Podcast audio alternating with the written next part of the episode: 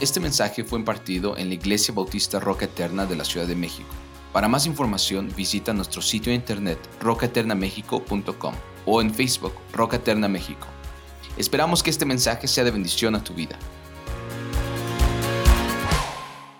Cuando nace un bebé, hermanos, cuando una mujer tiene a su bebé y nace, ¿no te parece que es la cosa más hermosa que está aconteciendo eh, en esta persona o en nosotros como padres, ¿no es cierto? Nace un bebé y es algo muy hermoso porque podemos ver que ese proceso de gestación, hermanos, después de nueve meses eh, de estar en espera, eh, ha terminado, ya llegó a su fin, llegaron los nueve meses y ahora ya viene ese hijo y ha nacido. Pero por otro lado, cuando tú ya ves esto, cuando el bebé ya nació, cuando ya está aquí, cuando ves esto, es el comienzo solamente de una vida nueva, ¿no es cierto? Ahí no ha terminado todo. En un sentido, el nacer, en un sentido es el principio de lo que ahora este bebé va a tener que enfrentar, va a tener que madurar, va a tener que crecer y trazar eh, las perspectivas para su vida, también enfrentar no solamente cuestiones sencillas, simples, sino también tentaciones, dificultades que la vida le van a ir aconteciendo a esta criatura. De manera similar, hermanos, la justificación por la fe que hemos estado estudiando ya por varias semanas aquí en estos primeros capítulos, es un proceso, hermanos, que se produce en el amor eterno de Dios, ¿no es cierto? Es un proceso que se da por medio del amor de Cristo hacia nosotros, por medio del amor de Dios, y que culmina en la experiencia humana cuando un pecador es declarado justo. Ahí es donde culmina esto, hermanos, por medio, es declarado justo y lo hemos aprendido, por medio de la fe en quién? En nuestro Señor Jesucristo y experimenta este nuevo nacimiento. Eh, eh, así como un bebé nace y, tiene que crecer y tiene que haber frutos, tiene que haber desarrollo en el, en el hombre, la justificación por la fe es muy similar. Vamos a experimentar ese nuevo nacimiento después de haber sido justificados por la fe. Y lo que se ha logrado hasta ese momento, y muchos de nosotros ya lo hemos experimentado al ser justificados por la fe, lo que se ha logrado ya es mucho, hermanos, es bastante. Una vida nueva, que Dios nos ha otorgado, pero a la vez es nada más que el comienzo hermoso de todo lo que está delante de nosotros, incluyendo la eternidad, hermanos. ¿No es cierto? Hay tantas cosas que van a suceder en este mundo y lo que vendrá en un futuro que vamos a, tener ese privilegio de estar ahí. Este es un gran pasaje, hermanos. El que vamos a estudiar esta, esta mañana es un gran pasaje que nos habla de los frutos de la justificación de la plena seguridad que podemos tener también en cuanto a la salvación en, nuestro Señor Jesucristo. Somos salvos en Él, no perdemos la salvación y tenemos frutos. Obtenemos frutos y te diría frutos inmerecidos, porque todo es por Cristo, todo es por Él, como lo vamos a estar viendo. Entonces, después del nacimiento espiritual, vienen frutos que nos ayudan a estar firmes en nuestra fe. Después de haber sido salvos, vendrán esos frutos, esas consecuencias, diría yo, que nos van a estar a ser más firmes, más constantes, más ciertos en estar creciendo espiritualmente y en estar seguros de las cosas que creemos, de las cosas que están en la escritura. Ahora bien, el apóstol Pablo, hermanos, ahora se va a dedicar a presentar los resultados de prácticos de la justificación de los creyentes. Va a presentarlos aquí en esta porción. Y básicamente el mensaje de estos 11 versículos del capítulo 5, hermanos, de Romanos, es muy simple, pero a la vez, ustedes lo van a ir viendo, es también, son muy profundos. Entonces vamos a tratar de detallar cada uno de ellos. Esta mañana vamos a ver tres de los primeros frutos de la justificación y la semana que entra eh, si Dios quiere, otros tres resultados de la justificación. Vamos a ver el primero para, para, esta, para esta mañana, hermanos.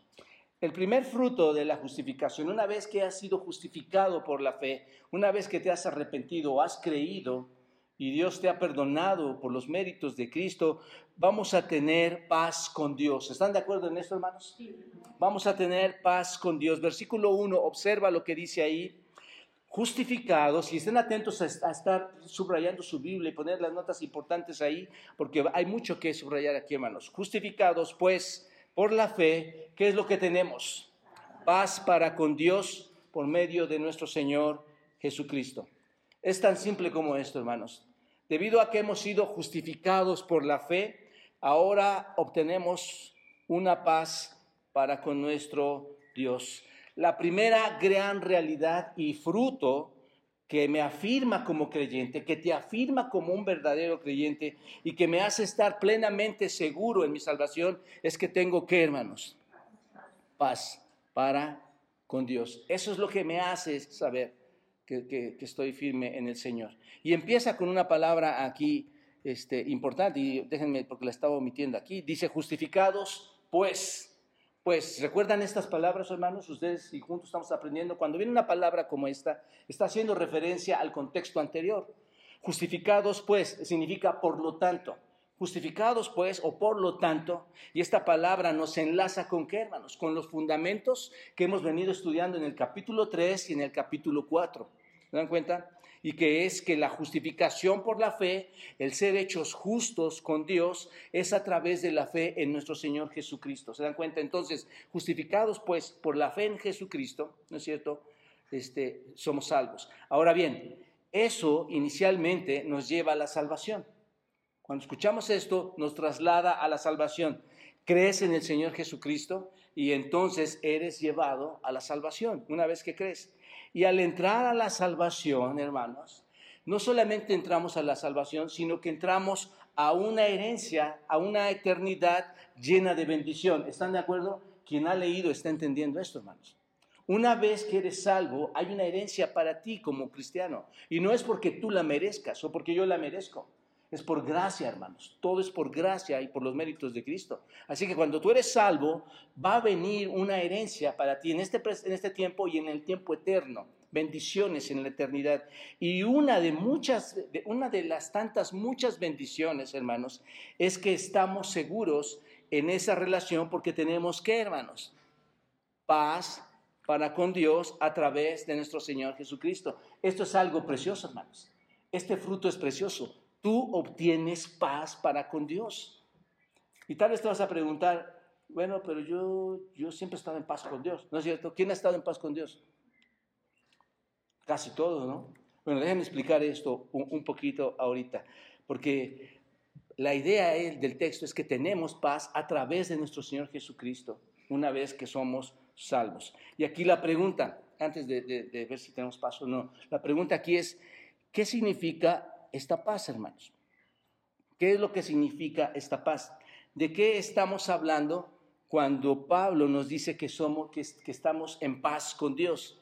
Bueno, esto lo podemos contestar fácilmente si solo invertimos el pensamiento, hermanos. Si tenemos paz con Dios, debido a que somos salvos, ¿no es cierto? Estoy comentando eso. Si tenemos paz, paz, con Dios, debido a que somos salvos, entonces ¿Qué teníamos antes de la salvación, hermanos? El creyente salvo ahora tiene paz. Antes de ser salvo, ¿qué tenías? Guerra.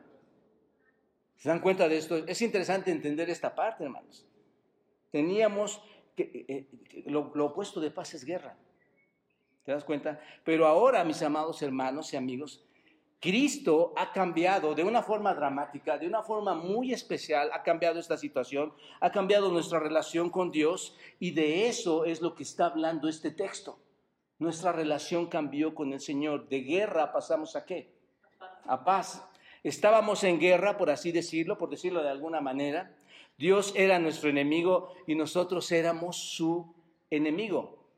Pero debido a qué, hermanos, capítulo 3 y 4, debido a la justicia, y versículo, primer versículo del capítulo 5, debido a la justicia por la fe, hemos sido llevados ahora a una relación de paz, ¿te das cuenta? Una paz real. Una paz no es una paz que, ah, ahora ya me siento bien, estoy tranquilo, me siento en paz estoy eh, este, moralmente me siento bien, en, mi mente estoy fresco, tengo una paz tranquilamente, psicológicamente tengo una paz, no, está hablando de ese tipo de paz, hermanos. ¿Te das cuenta? Es simplemente que la guerra entre Dios y nosotros ha terminado. La guerra entre Dios y nosotros ha terminado. ¿Entendemos esto, hermanos? La guerra ha terminado. Ahora bien, es aquí donde precisamente, hermanos, en este punto, donde pienso que la mayoría de la gente pierde el, punto, el, centro de este texto. ¿Por qué? Porque la gente siempre dirá, y aquí es un poquito la pregunta que les hacía, la gente siempre va a decir, yo nunca he tenido guerra con Dios. O te pregunto a ti, ¿tú has tenido guerra con Dios? ¿No? La gente normalmente dice, yo no he tenido guerra con Dios, yo creo en Dios. No solo creo en Dios, no estoy en contra de nada de sus mandatos de Él. De hecho, ¿qué dice la gente? Dios me ama, ¿no es cierto? Dios me ama, no me veo a mí mismo como un enemigo potencial de Dios, no estoy en contra de su voluntad, no tengo guerra con Dios. Eso es básicamente lo que la gente dice hoy. Estoy de acuerdo, hermanos, así es. Estoy de acuerdo contigo en ese sentido. Pero eso no es el problema que vemos aquí en el texto, hermanos. No es el problema que vemos aquí. El problema no es que, que estés en guerra con Dios. El problema es que Dios está en guerra con quién? Contigo. Tú, tú puedes decir, yo no tengo nada con Él, pero Dios sí tiene algo contigo. Dios está en guerra contigo. Eso es muy diferente, ¿no es cierto, hermanos?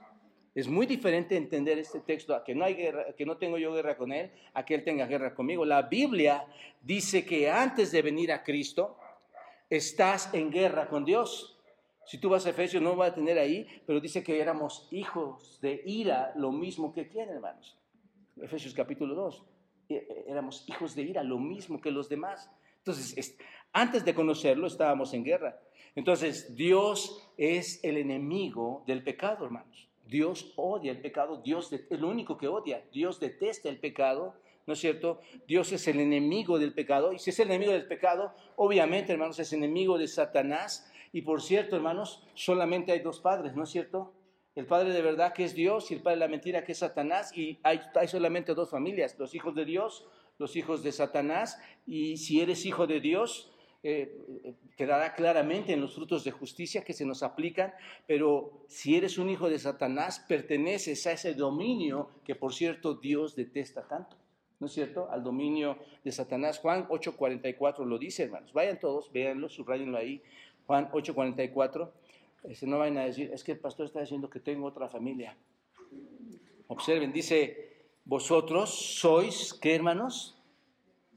De vuestro padre el diablo. Juan capítulo 8, versículo 44. Vosotros sois de vuestro padre el diablo y los deseos de vuestro padre queréis qué? Hacer. Entonces Dios está en guerra con quién, hermanos? Con este dominio de maldad, con, este con el pecador, con, con todo aquel, hermanos, que está infraccionando la ley. Entonces Dios está en guerra con este dominio, ese es el punto. Y si tú eres su enemigo, Él está en guerra con quién, hermanos? contigo. ¿Te das cuenta? Algún día, cuando Él tiene esta guerra, y, si no hay cambios, hermanos, algún día Él ha dicho que te va a llevar, que te va a arrojar a ese lago de fuego por, de fuego por cuánto tiempo, hermanos? Por toda la eternidad, por los siglos de los siglos. Ahí vas a estar. Ahí, ahí va a culminar todo, tu tiempo y continuará por la eternidad todo ese sufrimiento. El punto es que entiendas que aunque tú pienses que estás en paz con Dios, si no eres redimido, ¿no es cierto? Si Cristo no te ha redimido, su guerra es con quién?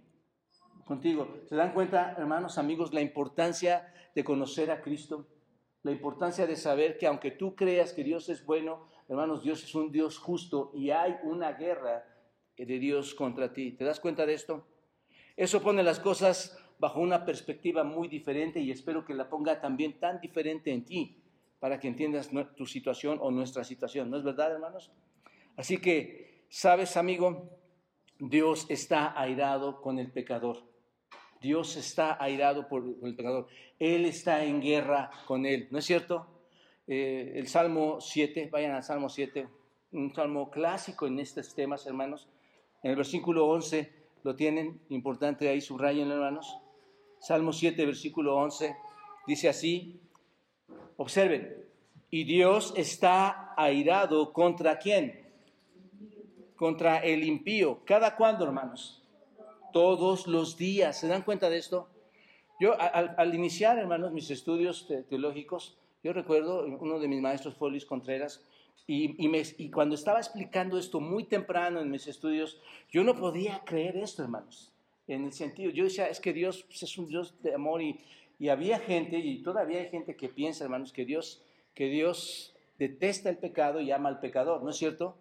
Pero a mí me abrió tanto los ojos ver esta explicación de, nuestro hermano Contreras cuando decía esto, ¿no? Dios está airado, ¿con quién? Esto, esto es muy claro, hermanos, con el impío.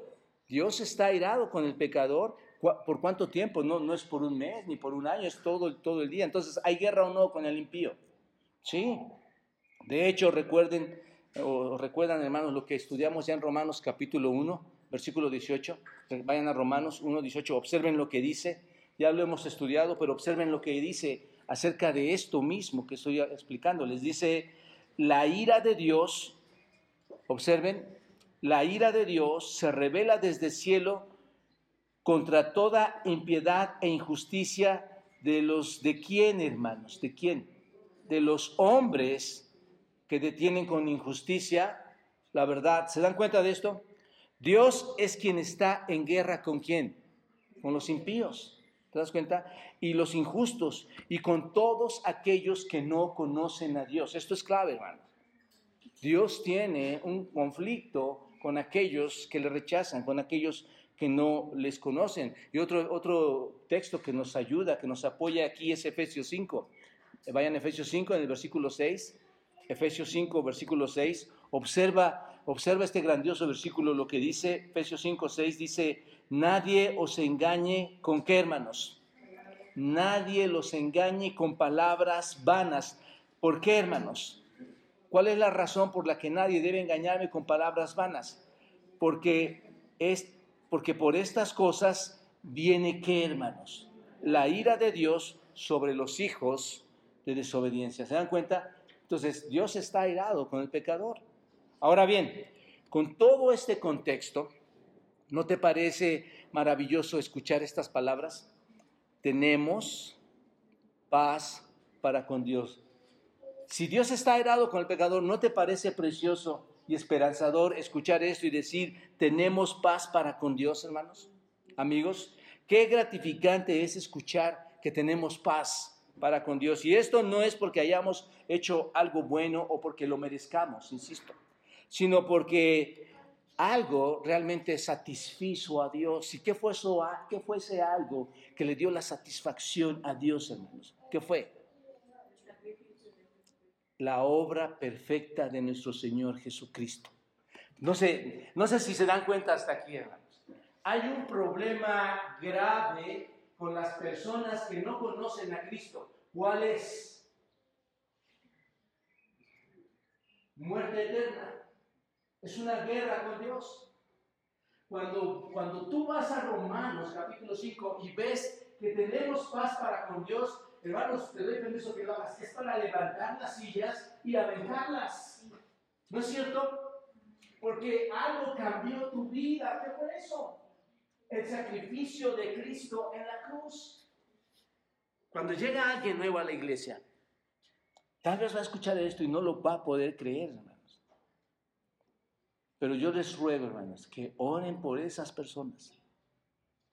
Porque según el texto al que, al que yo me apego y creo completamente, Dios está en guerra con ellos. Y lo que les espera es una gran tribulación. ¿Estás de acuerdo? Ahí es donde eh, por las noches no puedes cerrar tus ojos en pensar en tus hijos, en tus nietos. Y no te queda más que orar y decir, Señor, por favor, perdónalos. Perdónalos. Por eso esto es glorioso, hermanos. Cuando yo lo leía, decía, tenemos paz para con Dios. ¡Wow! Tengo paz para con Dios por la obra perfecta de Jesucristo. Dios, mis amados hermanos y amigos, derramó, piénsenlo en esto, su ira, su potente ira fue derramada, su furia fue derramada. ¿Con quién, hermanos? Con Cristo. Por esa razón dice al final del versículo, observen, clave, por medio, observen, siempre va a ser el medio, el medio, nunca estás involucrado tú ahí, nunca se ve tu nombre ahí, siempre el medio, ¿quién es? ¿Te das cuenta? Por medio del Señor Jesucristo, dice, termina el versículo 1 así. La ira de Dios sobre el pecador fue pagada, por decirlo así, porque toda su, su ira se, se concentró, hermanos. Toda su furia se concentró en la cruz de Cristo, hermanos. ¿No es así? Lo vimos hace poco. De esta forma tenemos paz para con Dios. Eso es muy bueno saberlo. Qué bueno que lo sabes. Ahí puedes escribir, gracias Señor, qué bueno que sé esta gran noticia y que la puedo compartir a otros, como lo vamos a ver al final, hermanos. Entonces, esa es mi nueva vida, hermanos. Cuando yo conozco a Cristo, cuando soy justificado por fe, uno de esos frutos es que tengo que, hermanos, paz. Esa es una nueva vida, por eso se llama un fruto de bendición, hermanos. Paz con Dios y fluye esta paz debido a la reconciliación que se ha logrado por medio de la obra de quién, hermanos? Del Señor Jesucristo. Colosenses 1.19, clave, clave este pasaje. Colosenses 1.19, observa lo que dice ese pasaje ahí también. Versículo 19, 1.19 de Colosenses dice, por cuanto agradó al Padre que en él, ¿quién es él? Cristo, que en él habitase toda plenitud y por medio de él, ¿quién es Cristo? ¿Quién es él? Perdón, ya les di la respuesta. ¿Quién es él? Cristo. Que por medio de él, ¿qué hermanos? Reconciliar consigo todas las cosas, así las que están, ¿dónde hermanos? En la tierra como las que están en el cielo. Haciendo qué, hermanos? Observen lo que dice el texto, subrayenlo ahí. ¿Haciendo qué? La paz. Y otra vez esta palabra, ¿ven la palabra medio aquí, hermanos? Véanla en Colosenses otra vez. La paz por medio de la muerte para presentarnos santos. ¿No es cierto, hermanos? Bueno, me salté, ¿verdad? Haciendo la paz mediante la cruz. Primero dice por medio, versículo 20, y luego dice en el 20, en el 20 al final, haciendo la paz mediante la sangre en la cruz. ¿Se dan cuenta? Y a vosotros también que irás en otro tiempo, ¿qué hermanos? Extraños y qué, ahí está, y enemigos en vuestra mente haciendo malas obras, ahora ¿qué hizo, hermanos? Os ha reconciliado, ¿cómo? En su cuerpo de carne y otra vez por medio de qué? De la muerte. ¿Para, ¿Para qué, hermanos? ¿Para qué murió Cristo? ¿Para qué recibió toda la ira de nosotros que estábamos en guerra con Él? ¿Para qué, hermanos? Observa, esto es grandioso para presentarnos. ¿Lo mereces, hermano? ¿Mereces presentarte delante de Dios Santo, sin mancha e irreprensible? Esto es, delante de los ojos de Dios. Ninguno de nosotros, hermanos, entendemos e imaginamos, solo por lo que la Biblia nos dice, pero entendemos e imaginamos lo que es estar delante de los ojos de un Dios Santo. Por eso yo oraba ahorita, hermanos. Es imposible que tú esta semana o yo, habiendo pecado delante de Dios, querramos escuchar su poderosa voz. Es imposible. Lo que tú hiciste esta semana no te permite ese acceso. Necesitas reconciliación, si, no le conoces, necesitas reconciliación como creyente pidiendo perdón a Dios. Necesitamos ese perdón de Dios porque es un Dios santo, hermanos. Lo que hizo Cristo es que esa sociedad pudiera presentarse santa, sin mancha, irreprensible delante de Él. ¿Se dan cuenta, hermanos? ¿Hay, hay paz o no? ¿Hay paz o no? El acto que nuestro Señor Jesucristo, hermanos, logró tan plenamente eh, este, para llevarnos a la paz con Dios, se dan cuenta, hermanos, nos hace pararnos delante de Él intachables e irreprensibles ante sus ojos. Y basta con pensar, ¿qué era mi vida? ¿Qué, ¿O qué sigue siendo mi vida? ¿No es cierto? ¿Quién de ustedes fue salvo y ya, y acabó todo, todo su, su, carnalidad, hermanos. Ahorita explico eso, déjenme explicar eso más adelante. Nadie. Y sin embargo vas a estar delante de Él irreprensible. ¿Te das cuenta? Delante de los ojos de Él irreprensible. ¿Por qué? ¿Por qué, hermanos? Piénsalo así, por la muerte de Cristo, sí, pero ¿por qué? ¿Por qué? ¿Por qué te presentas delante de la, eh, por medio de la cruz de Cristo y su sangre derramada, ¿por qué te presentas santo y reprensible delante de los ojos de Dios? Porque cada pecado, y ahí ponle nombre, hermanos. Estaba hablando con, unos hermanos esta semana, fuimos a, tomar un, café, y Jaime me decía, es que este hermano me dice que diga, que diga cada pecado, cada pecado, cada pecado, que lo mencione, que lo mencione, que lo mencione. Es, el, es el mejor ejercicio que puedes hacer. Hermanos, cuando Cristo fue a la cruz, pagó por cada pecado. Yo puedo recordar desde mi infancia, hermanos, lo más que puedo, Cada pecado, cada pecado, cada pecado, la suciedad de cada pecado. Hermanos, ¿no crees que la ira fue sumamente grande para Cristo? La ira de Dios solo por mi, por, mi único caso, imagínate, si en mi caso y en el caso de Pablo y en el caso de los, de los grandes titanes, hermanos, y de, nos, y de ustedes y de todos, ¿cuál es la ira de Dios, hermanos? Por cada pecado por el que deberías haber sido castigado, por el que tú deberías haber estado ahí, Cristo lo soportó. ¿Te das cuenta? Cristo lo cargó. Entonces, qué maravilloso este gran fruto que obtenemos por medio de ser justificados. ¿Estás de acuerdo o no? La ira de Dios hacia nosotros, que finalmente, si, llegara a nosotros, nos depositaría o nos llevaría al infierno, hermanos, ha quedado eliminada. ¿Se dan cuenta de esto? Ya no más esa ira. Todo lo que tienes es a través de nuestro Señor Jesucristo. Todo, todo lo que tienes ahora, todo lo que tienes es a través de nuestro Señor Jesucristo. Ahí está la mente de un verdadero creyente, hermanos. Nada de lo que tengo me pertenece. Todos, todos mis privilegios, mi respirar, mi andar, mis bienes, mi esposa, mis hijos, mi salud, mi, mi salvación, todo viene de Cristo en la cruz, hermanos. Porque todo es una tragedia en la vida del hombre. Pero el hombre, hermanos, recibe el mensaje como si fuera algo de lo que si quisieran merecer, algo de lo que de verdad, y, empiezan a decir, pues por, poco tiempo lo hago, después leo, después oro, si voy, no voy. Hermanos, cuando todo lo mereces de Cristo.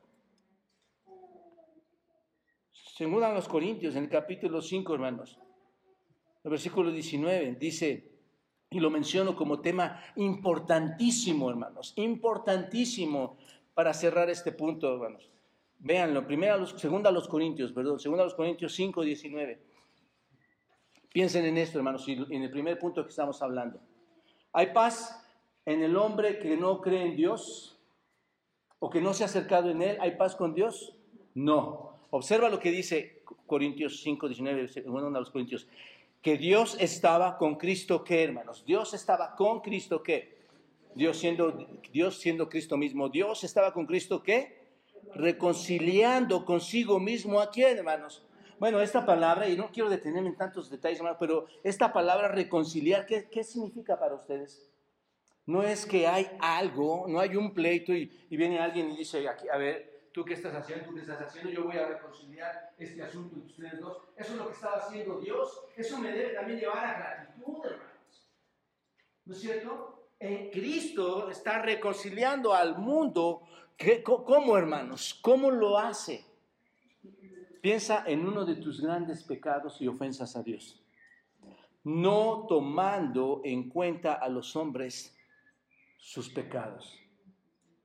Eso es increíble. Y observa ahí. Él, él viene, va, trata con el pecador que está en una situación compleja y te conviertes a él, ¿no es cierto? ¿Tienes paz con Dios? Sí. Y luego dice, y nos encargó a nosotros, ¿quiénes somos nosotros o quiénes son nosotros? Todo aquel creyente, hermanos. Obviamente en el contexto a, los, a Corintios, Pablo está hablando a ellos y a todos los creyentes. Dice, nos ha encargado a nosotros, ¿qué hermanos? La palabra de la reconciliación. Aquí es donde lo absurdo de los absurdos con los supuestos creyentes, hermanos. ¿Cuál es el encargo que Dios me ha dado a mí, hermanos? ¿Cuál es el encargo que Dios te ha dado a ti? ¿Cuál es la tarea de la iglesia hoy en día, hermanos? Por eso estar atentos a que puede venir destrucción o pueden venir embates de Satanás para que esto no se cumpla, porque es un encargo a nosotros. ¿Cuál es el encargo, hermanos? La reconciliación. Por eso les decía yo el miércoles, el que no lee no puede entender lo que está pasando. Somos llamados a qué, hermanos? A, ser pacificadores, a la reconciliación. Eso es salir y predicar el Evangelio a otros que necesitan ser, ¿qué hermanos? Reconciliados, ¿no es cierto? Esa es nuestra tarea. Conciliación no es salir y dividir, no es venir y dividir. La tarea del hombre, la tarea del verdadero cristiano que ha obtenido un fruto por medio de la justificación por la fe, ¿cuál es?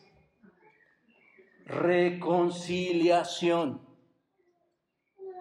no murmuración, no división. sino traer a paz a aquellos que están en guerra con quién, hermanos. ¿Te das cuenta? Tan, tan simple empaparnos de la escritura y saber discernir y qué es lo que debemos hacer.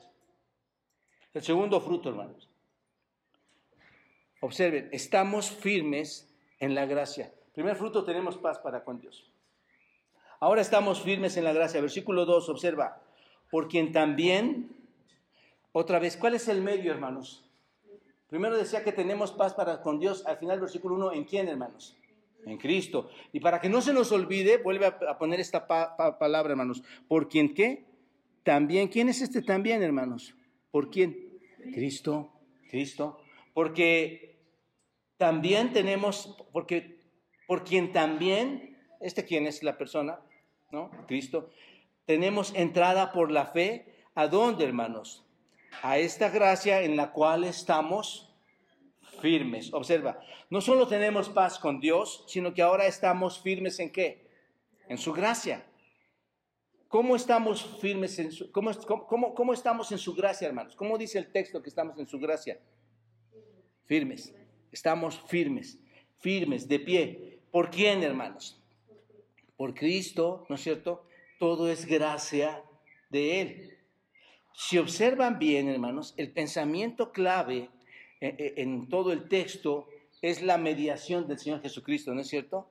Siempre es Él. Ah, ya me salí. Siempre es Él, hermanos. Siempre es el medio. Siempre es Él el que lo está haciendo. ¿Y por, cómo lo hace? Por su muerte, ¿no es cierto? En la cruz nos lleva a Dios y nos da la paz. Noten eso, hermanos. Eh, y, ahora observen, aparte de la paz, noten esto.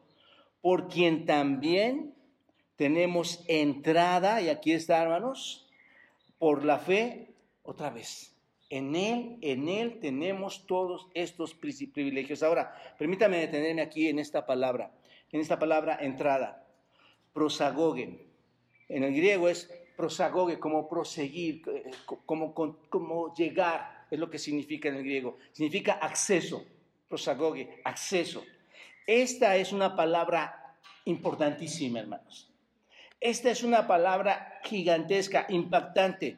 Y, y, solo a manera de ilustrar esta palabra, hermanos. ¿Recuerdan ustedes en el Antiguo Testamento que el único que podía entrar y salir al templo, en el lugar santísimo. El único que podía hacer esto una vez al año era el sumo sacerdote. ¿Recuerdan esto, hermanos? Ustedes vayan después a Éxodo, vayan Hebreos y leanlo. Y, y, eso después de haber tenido una purificación muy especial, aparte de haber tenido un tratamiento especial, para poder entrar al lugar santísimo. Nadie más podía hacer esto. Bueno, hoy en día, hermanos, tampoco o ningún hombre ningún hombre pecador, escucha esto, ningún hombre pecador puede tener entrada a quién, hermanos? A Dios. Razón. ¿Por cuál razón? Guerra, ira. ¿Te das cuenta? No hay acceso para un pecador, ¿no es cierto? Sin embargo, aquí están los preciosos, hermanos, de los peros en la Biblia, de los sin embargos. Sin embargo, hermanos, por la muerte de nuestro Señor Jesucristo, todo esto ha cambiado. ¿No es, ¿No es, genial, hermanos? Todo esto ha cambiado en cuanto a la condición del hombre. ¿Saben? Esta es la razón por la cual el Evangelio fue, fue, y tal vez es muy difícil, o sigue siendo difícil, para los judíos, hermanos. ¿Por qué? ¿Qué pensaban los judíos? Recuerdan, ya estudiamos esto también. ¿Para quién era únicamente Dios? ¿Para quién era únicamente las escrituras? ¿Para quién era únicamente el reino? Para ellos. ¿Te das cuenta? Eso, es lo que, lo, que le, complicaba a ellos pensar que otros pudieran tener este acceso. Pero observen lo que dice Hebreos, vayan Hebreos, Hebreos capítulo 10, Hebreos capítulo 10, versículo 19 y 20. Observen lo que dice. Hebreos 10, 19 y 20, tomen su pluma, hermanos, subrayen esto importante, impresionante. Dice, así que, hermanos, teniendo que, hermanos, libertad. ¿Para qué, hermanos? Para entrar a dónde? Al lugar santísimo. ¿Puede, sigue entrando el, sumo sacerdote únicamente? No, ahora dice, teniendo libertad para entrar al lugar santísimo. ¿Por qué el medio? ¿Recuerdan? Siempre menciona el medio de la Biblia. ¿Por quién? Por la sangre de Jesucristo, por el camino que nuevo y vivo, que quién, hermanos, otra vez el medio, que qué, que Él, Cristo, nos abrió, ¿cómo? A través del velo, esto es de qué, hermanos? De su sangre. Él murió en la cruz. Antes de seguir, hermanos, Él murió en la cruz. ¿Por qué murió en la cruz? ¿Por qué fue crucificado? ¿Recuerdan esto? Por ti, por mí. Eso, es lo que sucede, hermanos.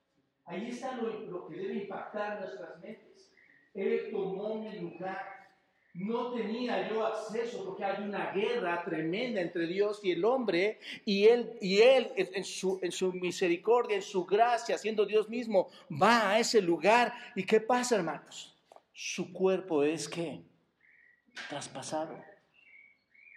Cumpliéndose todas las profecías, obviamente, hermanos. Su cuerpo es traspasado y dice que se abrió el velo, esto es de su carne. ¿Te das cuenta? Cuando el Señor Jesucristo, hermanos, fue crucificado, ¿qué pasó en el velo del templo? ¿Recuerdan la historia? Ahí en Mateo, en los Evangelios. ¿Qué pasó cuando el Señor Jesucristo fue crucificado? El velo del templo, hermanos, se rasgó en dos. Aparte de oscurecerse, de temblar, el terremoto, el velo se rasgó en dos, de arriba a abajo. ¿Por qué, hermanos? Porque entonces hubo qué? Aquí está la conexión de Romanos. Porque entonces hubo qué, hermanos? Entrada. ¿Qué significa entrada? Acceso. ¿Acceso a quién, hermanos? A Dios. ¿Quién? Tú. Sin merecerlo. Tú tienes acceso a Dios. Yo tengo acceso a Dios. Más qué maravilloso es poder orar y entrar hasta el trono de la gracia y alcanzar el oportuno socorro en medio de las diferentes dificultades, ¿no es cierto? No tengo que ir a un sacerdote y pasar diferentes sacrificios y hacer diferentes ofrendas. No, tengo acceso por Cristo, hermanos. Y ahora puedo llegar a Él. Así que hoy tenemos acceso por, a, Dios por Cristo. ¿No es maravilloso, hermanos? Entrada, acceso, libertad, dice el texto, libertad de entrar a Dios. Ahora, piénsenlo así, hermanos. No sé, no sé si tienen el panorama ya en su mente, lo he logrado llevar hasta su mente, piénsenlo. Ahora, cuando entramos allí, ¿qué es lo que encontramos? ¿Qué es lo que hemos encontrado cuando hay ese acceso? Observen, observen el versículo 2. Recuerden que la Biblia se contesta así, por sí sola. Tenemos acceso a dónde, hermanos? A la gracia. Hay una entrada que te lleva a la gracia. ¿Te das cuenta? En la que estamos como hermanos, firmes. Cuando llegamos allí, cuando llegamos a la presencia de Dios, estamos en gracia. ¿Te das cuenta?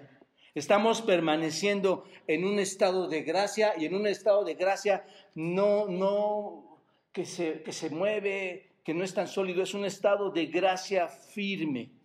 Por eso hablamos también de la salvación cuando no se pierde, hermanos. Su gracia siempre es permanente un estado de gracia firme. No es que hoy hay gracia y mañana ya no hay gracia. Eso pasa entre los hombres, hermanos. Tú escuchas cómo te dicen que te aman y mañana qué dicen. Que te odian. No es que hoy te perdono y mañana no te perdono. No, hermanos. Esa es, gracia, es un estado de firme, es un estado firme de gracia cuando tú entras ahí, cuando tienes ese acceso. Ahora, para entender esto, ¿qué es la gracia? Cuando tú entras a ese estado firme de gracia, la pregunta siguiente sería, ¿qué es la gracia? ¿Qué es la gracia, hermanos? Es el favor inmerecido, es el regalo inmerecido de Dios por el cual nos salva y nos hace justos, ¿no es cierto? Romanos 3 y 4.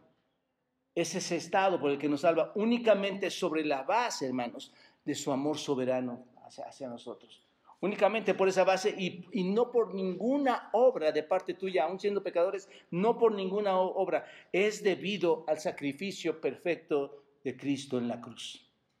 ¿Sí? El punto es este. Él nos salva por gracia, hermano, lo que significa que, ¿qué tuviste que ver cuando Él nos salva por gracia? ¿Te das cuenta lo, lo, lo, lo impotente que es el hombre para alcanzar salvación? No tiene absolutamente nada para alcanzar salvación. Es por Cristo, hermanos. Él nos salva por gracia, lo que significa que no tuvimos que ver nada con eso. La salvación no tuvo que ver nada en lo que tú y yo hayamos hecho. Y una vez que entramos allí, hermanos, que tenemos esta entrada, que hay acceso a esta entrada, una vez que entramos allí, ¿qué encontramos, hermanos? Estamos en gracia, estamos en gracia. Cuando entras, estás en gracia, estás, y ese es el punto, hermanos. Cuando entras, estás en gracia, estás en el continuo perdón misericordioso de Dios. ¿Te das cuenta? Ese es un fruto, hermanos. Porque si esa gracia se fuera, hermanos, si la gracia, si la gracia no sobreabundara, ¿qué pasaría, hermanos? Tus, tus pecados no, serían todos perdonados o no perdonados. ¿Te das cuenta de esto? Por eso estamos firmes. Dice, una vez que entramos allí, estamos en gracia. Cuando entras, estás en gracia. Y ese es el continuo perdón misericordioso e inmerecido, diría yo, de Dios, eh, que da a tu nombre, que te otorga a ti por tus pecados. Es un fruto o no, hermanos. Hoy hayas hecho lo que hayas hecho. Si eres un verdadero creyente, la gracia, el acceso que tienes a su gracia te sigue perdonando. ¿No es cierto? Impresionante, hermano. Romanos 5, observen, un gran versículo para reforzar esto. Observen, Romanos 5, en el 20. Pero la ley, y lo vamos a ver después, pero dice, pero la ley se introdujo para que el pecado, ¿qué hermanos? Abundancia. ¿Recuerdan esto? Ya lo hemos explicado aquí. Ya hemos explicado que la ley es lo que nos muestra, ¿no es cierto? Mas cuando el pecado abundó, ¿qué pasó, hermanos? Sobreabundó la gracia para que así como el pecado reinó para muerte, así también la gracia reine para justicia, para vida eterna. Otra vez, el medio, ¿quién es? Mediante Jesucristo. Subrayen, hermanos, siempre vean eso. El medio es Cristo, mediante nuestro Señor Jesucristo.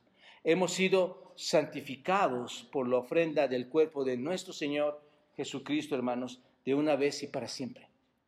Firmes, firmes en su gracia. Estamos en su gracia firme. Es un terreno firme. Hermanos, llévense esta convicción. Dios nos sostiene en su gracia. ¿De acuerdo? En Cristo, en Cristo. Y un tercer punto, hermanos. Un tercer punto. Aquí otro fruto. Nos gloriamos en la esperanza de la gloria de Dios. Tomado del texto simplemente, hermanos. Observen.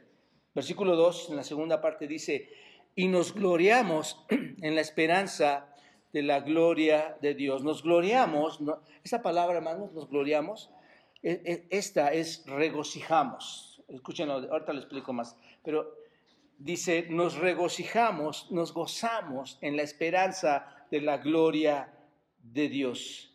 Y no solo esto, sino que también nos gloriamos en la tribulación, sabiendo que la tribulación produce paciencia y la paciencia prueba y la prueba esperanza y la esperanza no avergüenza, porque el amor de Dios ha sido derramado en nuestros corazones por el Espíritu Santo que nos fue dado. Este tercer fruto, hermanos, es el que nos, se nos ha dado la esperanza de la gloria, la esperanza de la gloria. En otras palabras, déjenme explicarles esto. Dios nos ha prometido una gloria futura, pregunta a ustedes. ¿Dios nos ha prometido una gloria futura? Sí. Él, él lo prometió, ¿no es cierto? Les pregunto, ¿Cumple el Señor cada una de sus promesas que nos otorga? Sí, ok. Entonces, eh, nos gloriamos en la esperanza, en todo lo que Él me ha prometido, en, eso me gozo. Claro que sí, hermanos, él, no, él no falla, Él es Dios, Él no miente. Él es el Dios que nunca va a engañarme. Y si el propósito de Dios es prometerme todo esto, hermanos, es que vamos a entrar a su gloria en el futuro. ¿Estás de acuerdo? Él me lo prometió. ¿Te lo ha prometido a ti? ¿Dónde? En la escritura. Él ha dicho que su obra va, va, a continuar en mí hasta el día que sea yo glorificado. Entonces, Él me ha prometido esto. Miren Romanos 8, un versículo tremendo también, Romanos 8, 28. ¿Recuerdan esto? Romanos 8, 28. Y sabemos que los que aman a Dios, ¿qué hermanos? Todas las cosas les ayudan a bien esto es, a los que conforme a su propósito son qué? Llamados. Ahora observen, observen el versículo 29. Porque a los que antes conoció, también qué hizo, hermanos? Los predestinó para qué? Observen, subrayen eso muy bien, hermanos. A los que antes conoció, ten ese privilegio. Antes te conoció. A los que antes conoció, también los predestinó. ¿Para qué? Esa es la pregunta. ¿Para qué? ¿Y qué responde la Biblia, hermanos? Para que fuesen hechos conforme a la imagen de su Hijo, para que Él sea el primogénito entre muchos hermanos. Pregunta aquí, hermanos. A ver, pregunta, creyentes. Creyentes, ¿creen que van a ser hechos conforme a la imagen de Cristo? ¿Se dan cuenta de lo que está diciendo Romanos 8, hermanos? Vas a ser conforme a la imagen de Cristo. ¿No es cierto?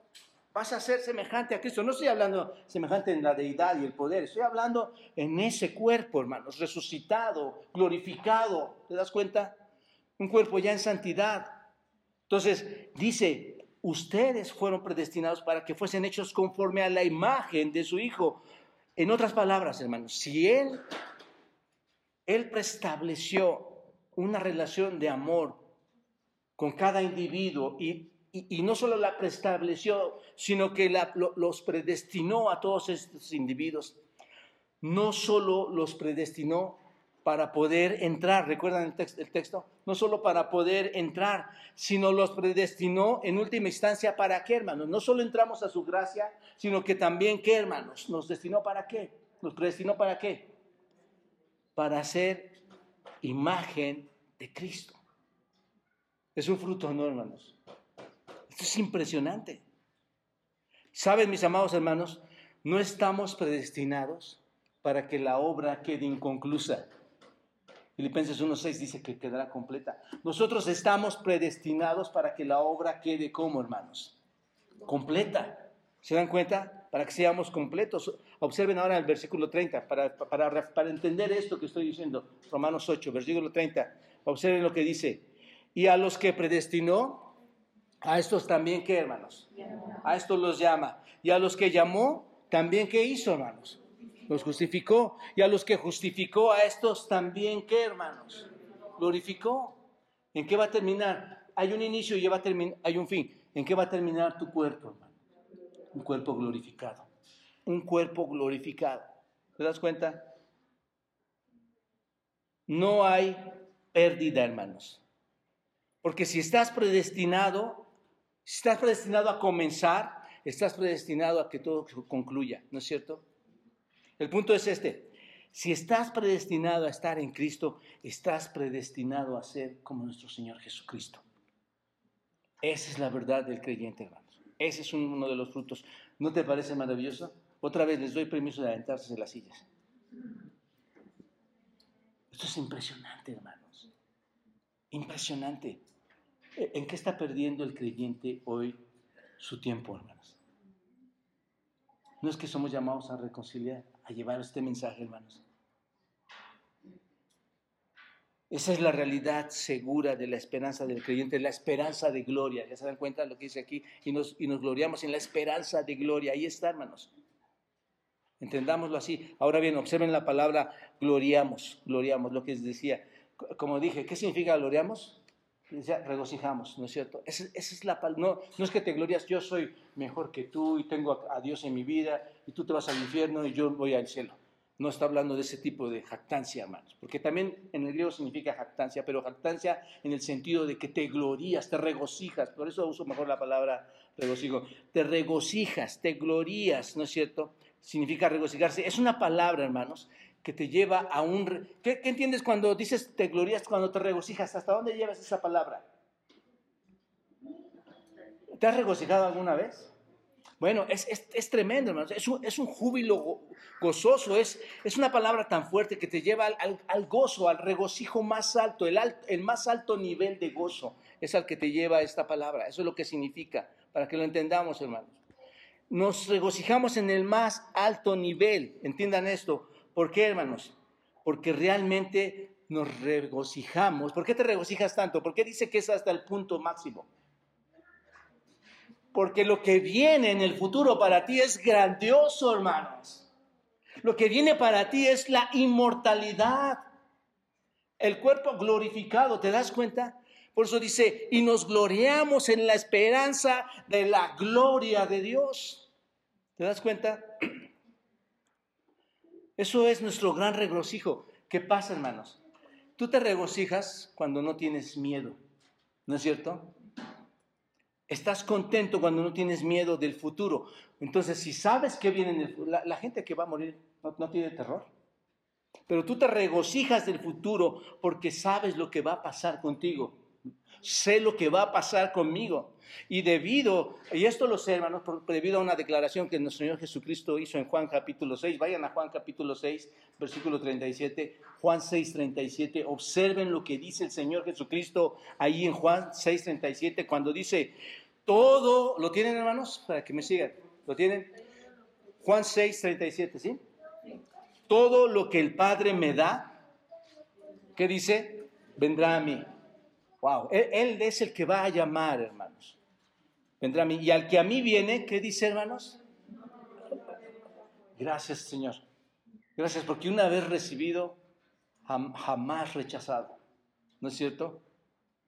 Porque he descendido del cielo no para hacer mi voluntad, sino la voluntad del que me envió. Y esta es la voluntad del Padre. ¿Cuál, Señor Jesucristo? ¿Cuál? El que me envió. ¿Cuál es la voluntad? Que de todo lo que me diere, ¿cuánto debe perder? Nada. Nada, hermanos. Si yo he creído verdaderamente en Cristo, mi salvación es segura, hermanos. Y ahí es donde yo baso mi fe en muchos de ustedes, en muchos de mis familiares, en que, en que Dios no los va a dejar, hermanos. No nos va a abandonar.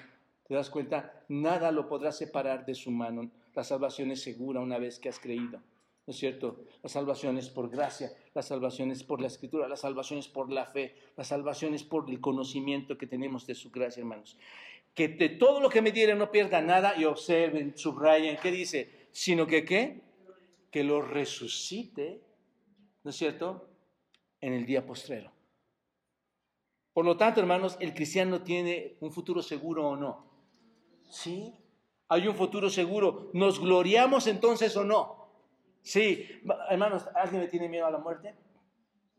Yo no, yo no le tengo miedo a la muerte, le tengo miedo en el sentido, y mucho pánico, hermanos, en el sentido de que si va a haber dolor eh, y, y, cuánto me va a costar, ¿no? Cuánto sufrimiento puede ser. Pero yo sé que incluso ahí Dios va a estar conmigo, hermanos. Pero miedo a la muerte de atravesar para nada, hermanos, porque yo sé que Él me va a despertar. Sé que te va a despertar y que va a despertarte con un cuerpo glorificado. ¿Te das cuenta? Ya en su tiempo, porque el espíritu parte primero y el, cuerpo y el espíritu se unirán después. Pero nos regocijamos en ese futuro que es seguro para los creyentes. ¿Te das cuenta?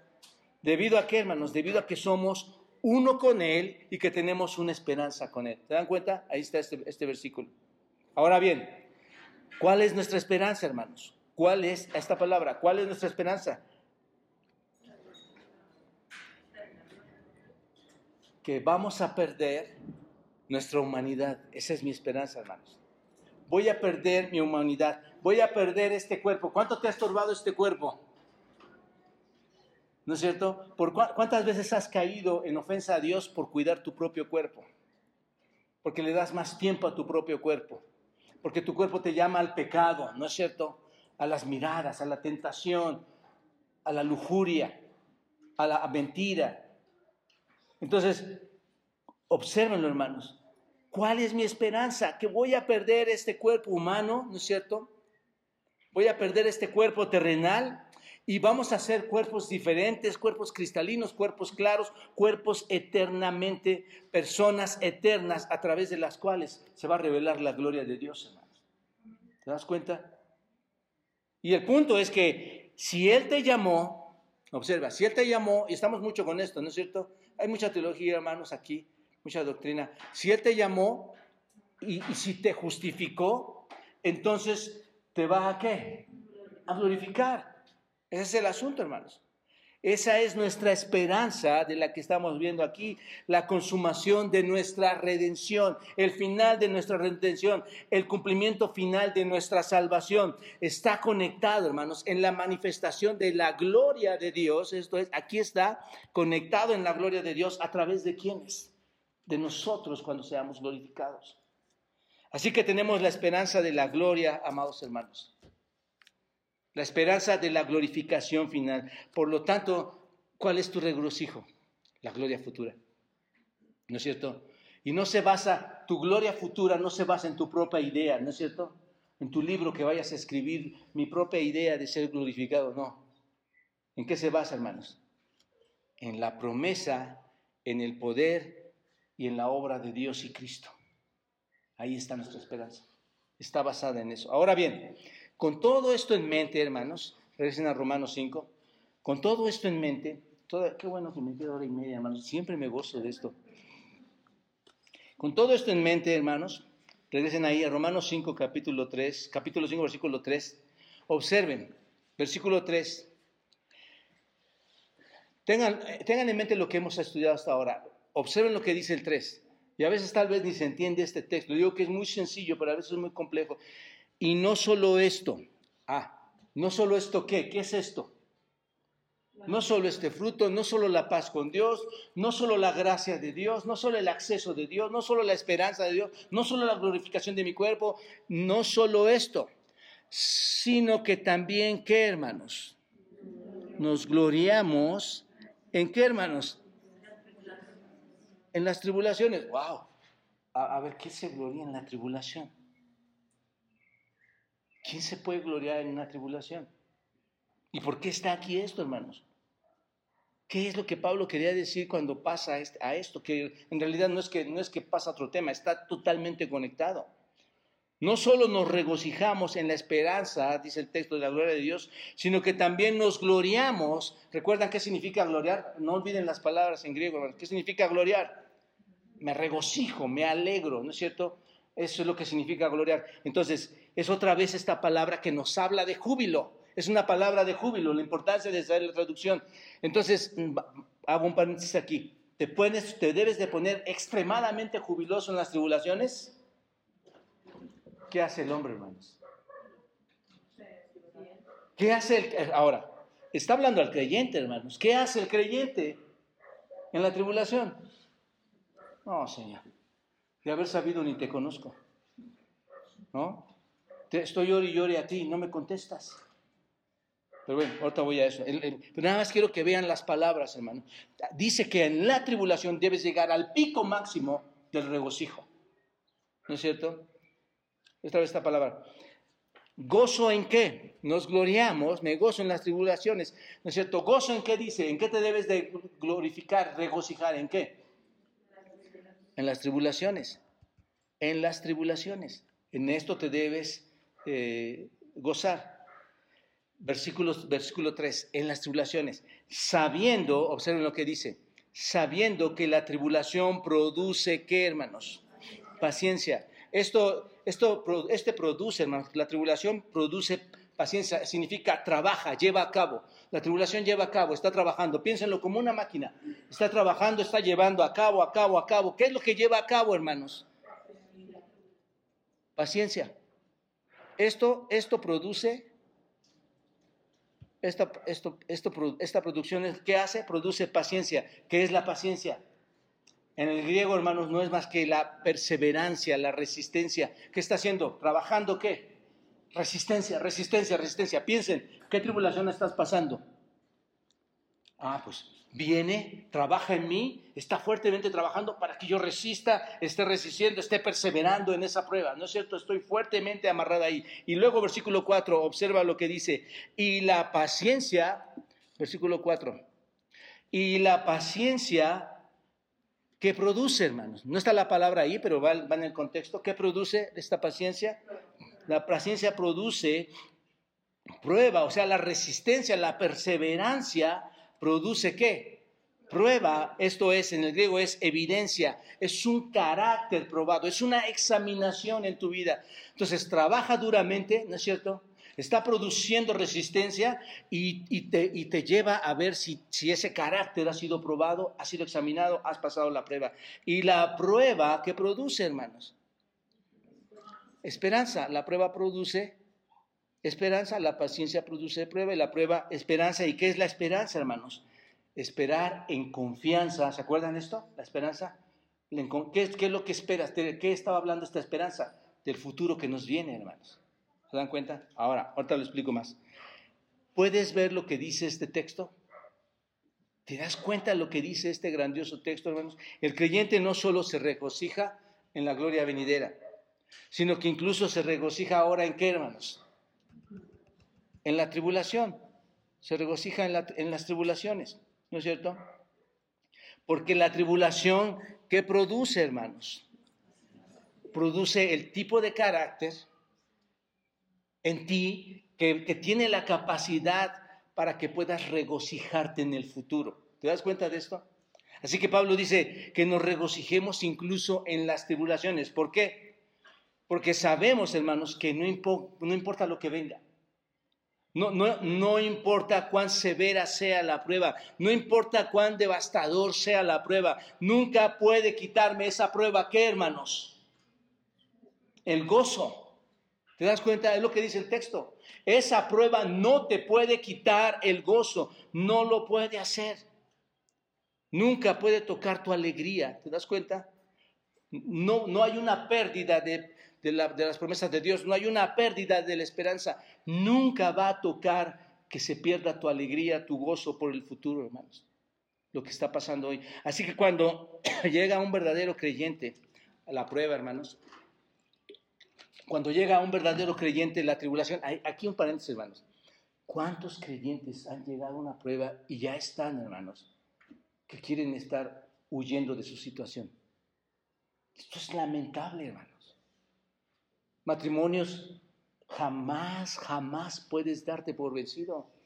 Hijos, jamás pueden darse por vencidos si, si es que conocen a Cristo. Así que cuando llega a un verdadero creyente en la tribulación, no maldecimos a Dios, hermanos. ¿No es cierto? Como muchos en el mundo hacen esta tienen esta práctica de, maldecir a Dios, sino que nos, nos regocijamos en esta tribulación por la que estamos pasando. Porque vemos en la tribulación, ¿qué hermanos? Ya, ya lo expliqué. ¿Qué es lo que ves en la tribulación? Un producto. Ves en la tribulación un propósito, ¿no es cierto? Esta tribulación, que por ejemplo, que es, eh, significa clifis, clipsis, significa angustia, opresión, presión. ¿No es así la tribulación? Una angustia, una opresión, una presión.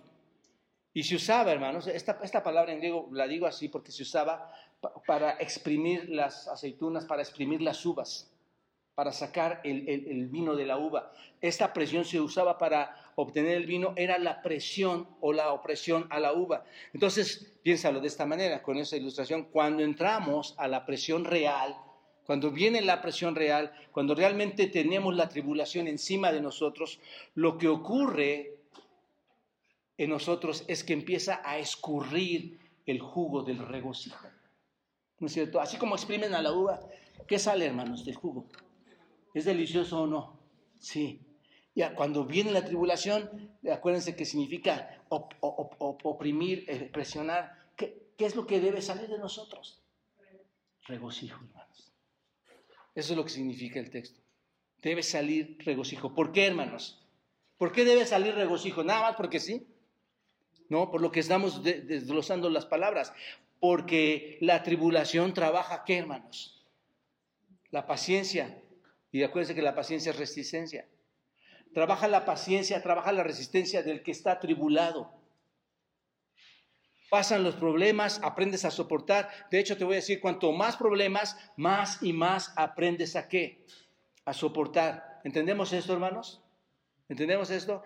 ¿Y qué pasa? La resistencia, que es la paciencia, produce qué, hermanos? Prueba, que significa experiencia. ¿No es cierto? Y este, esta prueba produce un carácter probado, es lo que significa.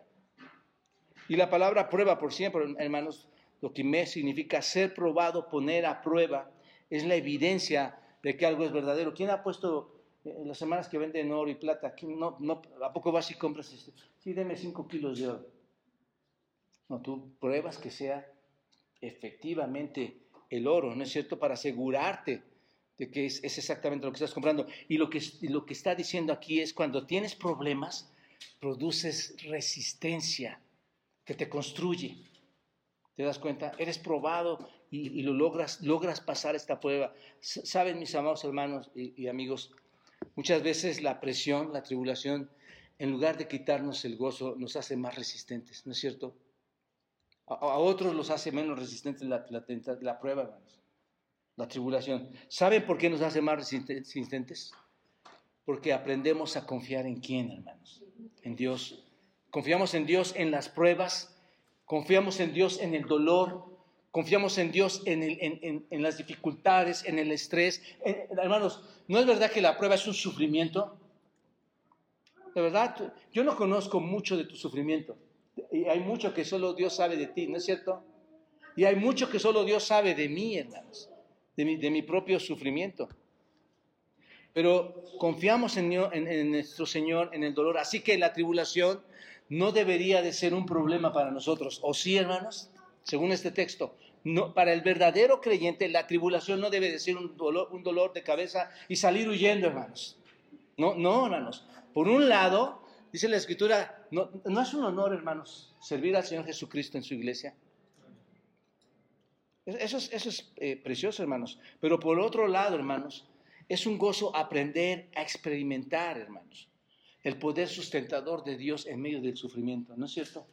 Es un gozo también eso, aprenderlo a, a padecer. Así que aumenta nuestra fe cuando viene la prueba, aumenta nuestra santificación cuando viene la prueba nos lava, nos fortalece, nos ejercita. ¿Quién hace ejercicio, hermanos? No sé si puedes ver mis músculos.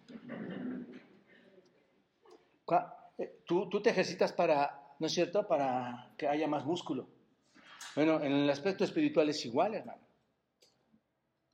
Vienen las pruebas, vienen las tribulaciones y ¿qué pasa? Tus músculos espirituales, ¿qué está pasando, hermanos? Se están fortaleciendo, se están fortaleciendo. Y cuando viene la gran prueba no dices, es que Dios nunca me escuchó, es que Dios no me escucha, es que Dios me rechaza. ¿No es cierto? Eres más fuerte, eleva tu santidad cada día, cada día que entre más te ejercites, cada día eres más fuerte. ¿No es cierto? Así que no estamos gimiendo, hermanos, no estamos luchando por lo que pasa, sino que miramos la tribulación y ¿qué hacemos, hermanos? Nos regocijamos. ¿Hasta qué punto, hermanos? Hasta el punto más alto, al nivel más alto. Cuanto más fuerte crezcamos espiritualmente, más rica será nuestra esperanza, ¿no es cierto, hermanos? Mayor es nuestro regocijo. Una cosa importante a mencionar, hermanos, aquí nada más. Cuando una persona es salva en Cristo, su carácter no fue refinado en ese sentido, ¿no es cierto? La salvación te salva, te salva, listo, eres perdonado por tus pecados, ¿no? Pero sigues siendo esa persona en tu carne, ¿no es cierto? Recuerden que todavía no tenemos cuerpos glorificados. Sigues siendo, por ejemplo, una persona difícil, una persona eh, triste, enojada o con situaciones negativas en su vida, ¿no? Los cambios en su vida, hermanos, van a venir progresivamente en santificación. Es una, es una transacción que ocurre en un nivel sobrenatural, en un nivel divino, hermanos. Pero lo que sí hace la salvación es depositar, plantar en nosotros la capacidad de ser perfeccionados. ¿Te das cuenta de esto? Una vez que eres salvo, ¿tienes la capacidad de ser perfeccionado o no? Lo vamos a ver próxima semana, hermanos. ¿Por qué? Porque el Espíritu de Dios ha sido, ¿qué, hermanos? Dice el Espíritu de Dios, nos pusieron unas gotitas. ¿Qué dice Efesios? ¿Qué dice Romanos 5, hermanos? 5, 5. El Espíritu de Dios ha sido, ¿qué, hermanos? Derramado derramado, hermanos, en nosotros. Y entonces, hermanos, vienen los grandes cambios y el Señor va a usar pruebas y el Señor va a usar tribulaciones y va a usar todo lo que sea necesario. Y cuando lleguen a tu vida esas pruebas, ¿qué vas a hacer? Te vas a regocijar. ¿Por qué? Porque sabes que te están probando, que, que, que esto te está probando para ser una mejor persona. ¿Te das cuenta? Y no solo eso, hermanos, no importa lo que traigan esas pruebas, no importa lo que hagan esas pruebas, una cosa que nunca puede quitarte la, esperanza futura, hermanos, aunque vengan los dolores, aunque vengan las, diversas pruebas, una cosa que no te va a quitar la, la esperanza son las tribulaciones. ¿Te das cuenta? Satanás, hermanos, va a venir y te va a querer golpear como sea. Va a golpear tu mente, va a golpear tu integridad, va a golpear tu físico, va a golpear tu, testimonio, por todos lados, hermanos. Va a venir ataques, por te lo digo como pastor y, por años que llevo en esta iglesia.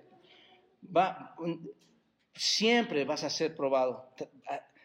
No importa las, cosas que traiga cada prueba, no importa lo que hagan esas pruebas. Una cosa que nunca harán es quitarte tu esperanza futura. Nunca, hermano. Nunca pueden golpearte con tanta intensidad que puedan, aunque te disparen esos dardos de Satanás, nunca te van a quitar esa esperanza futura. Así que cuanto mayor es mi carácter espiritual, cuanto mayor es tu carácter espiritual, mayor va a ser que, hermano, tu esperanza. ¿No es cierto? Y mayor es el regocijo este, por lo que Dios me ha dado en el futuro. Y finalmente, hermanos, aquí termino rápidamente. Versículo 5 nos da el resumen, diría yo, de la esperanza, hermanos. ¿Y la esperanza qué, hermanos? No avergüenza porque el amor de Dios ha sido derramado en nuestros corazones. Lo vamos a ver después, pero la esperanza no avergüenza. ¿Qué es lo que no hace la esperanza, hermanos? No trae vergüenza, no trae vergüenza. Básicamente, y yo les voy a confesar tristemente, hermanos, las primeras semanas que yo iba a la, semanas que iba a la iglesia que me compartieron, cargar una Biblia, tristemente tengo que decirlo, hermanos, me, me producía vergüenza, quería ocultarla. Pero cuando el Señor Jesucristo me rescató, hermanos, el orgullo más grande hoy, la credencial más grande de lo que yo soy, es presentar a Cristo. Por eso digo que el Señor va transformando tu vida. Así que básicamente lo que realmente significa es que la esperanza nunca decepciona, hermanos. No tienes que avergonzarte de Dios y decir, puse toda mi fe en ti, Señor. Puse toda mi fe en el Señor Jesucristo y el Señor Jesucristo me engañó, nunca salí adelante. Eh, me avergüenzo de haber acercado ahí y me avergüenzo de, de haber mencionado su nombre. No, hermanos, nunca como creyente verdadero vas a llegar a ese punto. Nunca, nunca. La esperanza no es eh, avergonzadora, por decirlo así. Sobre, nunca va a ser vergonzosa siempre que pongas tu fe en Jesucristo. Porque si no la pones en Él, sí habrá vergüenza, hermanos. ¿Por qué? Porque recibimos la gloria anticipada, sabemos de las promesas de Dios, ¿no es cierto? Tenemos una gloria futura prometida. Y, no nos va a dar pena, hermanos, decir, decir que nuestra esperanza, ¿no es cierto? Hay gente que tú le vas a decir, ¿sabes qué? Quiero decirte que Dios me ha salvado y como me ha salvado, este cuerpo ha sido perdonado y, me, va, a glorificar y yo voy a ser inmortal. ¿Qué va a pensar la gente?